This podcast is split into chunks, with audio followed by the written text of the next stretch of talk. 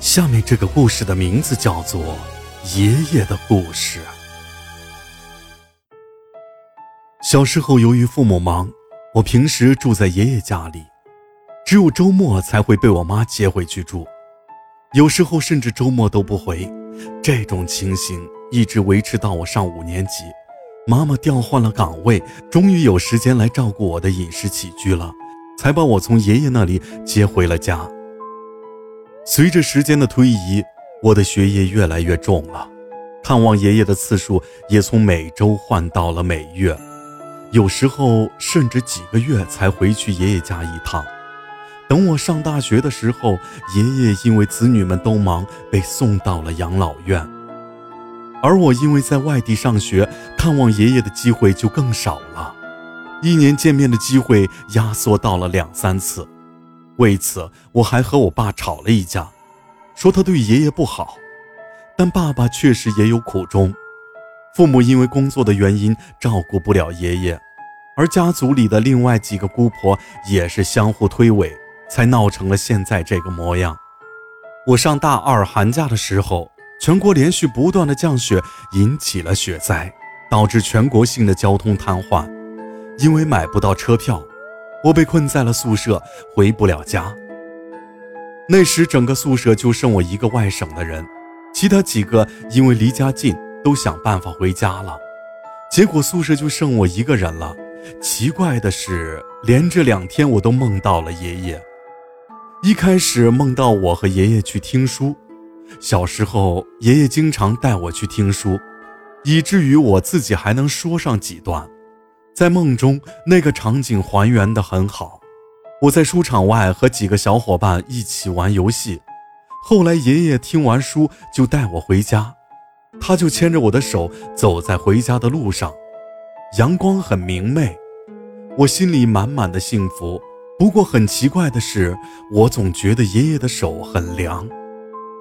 当我正想问爷爷的时候，我就醒了。这是我第一次梦到爷爷。到了第二天，我做了类似的梦。我梦到和爷爷在一个桌上吃饭，爷爷在喝酒。我因为急着出去玩，就吃得比较快。爷爷就在一旁让我不要着急。这时，我就看向了爷爷，就见爷爷的脸色苍白，像是得病了一样。这时，外面响起了救护车的声音。这个梦，在这个节点上就断了。我醒来之后觉得很不舒服，因为这两天连续梦到了爷爷，而且爷爷的身体一直就不好。于是我就给我爸打了个电话，就听见老爸那边声音很嘈杂，老爸的声音明显有些沉闷，带着火气，就是那种刚吵完架的声音。他问了我学校的情况，还让我不要急。我们没聊几句，爸爸就把电话挂了。似乎有什么急事儿似的。到了晚上，我躺在床上和几个大学的朋友聊着短信，突然门口响起了敲门声。我很奇怪，会是谁呢？打开门一看，发现竟然是爷爷站在门口。爷爷穿着一件新衣服，在我的印象中，他一生都很节俭，很少看见他穿新衣服。我赶紧把他让进了屋里。爷爷笑盈盈地坐到了宿舍的另一张床上，我想去倒水，爷爷叫住了我，我就坐到了爷爷的对面，看着爷爷的脸色倒是比我上次回家的时候要好很多。不过我很奇怪，外面那么大的雪，爷爷是怎么过来的？爷爷说没啥事儿，就是要去个地方，然后顺道过来看看我。随后也主动问起了我的学习和生活情况，爷爷说了一些家里的情况，在说到家里情况的时候，爷爷眼神落寞了很多。这也在意料之中，爷爷的几个儿女之间关系一直紧张，不过他也没有过多提及家里的事儿。见我在学校一切都好，就起了身，还要赶路。听到这话，我就赶紧去拦：“这么晚了，你还要去哪儿？”不过爷爷走得很快，一下就到了门口。到了门口，他停了下来，便嘱咐我说：“小亮，要是回家了，你的那些叔伯们说了啥难听的话，别放在心上啊。”爷爷说完话就出了门，我赶紧追出去，想追上去拦住他，可不知怎的，我无论跑多快，爷爷都越走越远。此时，一股难以压制的悲伤涌上了心头，压得我喘不过气。最后，我费尽力气吼了一声，那种感觉消失了，我也醒了。原来，刚刚我是睡着了，而爷爷的出现又是一个梦。这时，我再仔细推敲，那个梦中间确实有很多不合理的地方。其中最奇怪的是爷爷的身体状况，他是不可能一个人来学校的。不过，还是有个奇怪的地方，就是宿舍的门被打开了。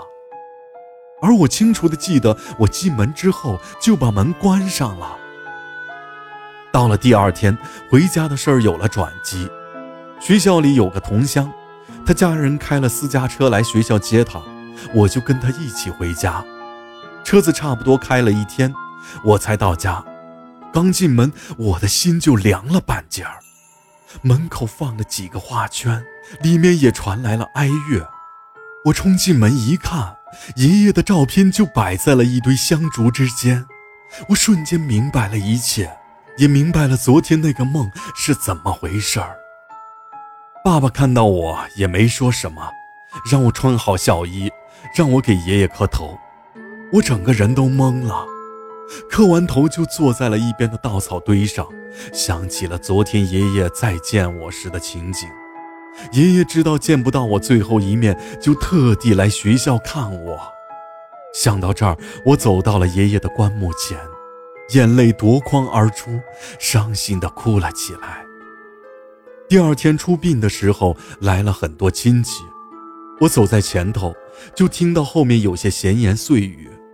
即便听到了，我也没回头，因为爷爷早就嘱咐过我了。我现在要做的就是送他老人家最后一程，希望他老人家能够一路走好。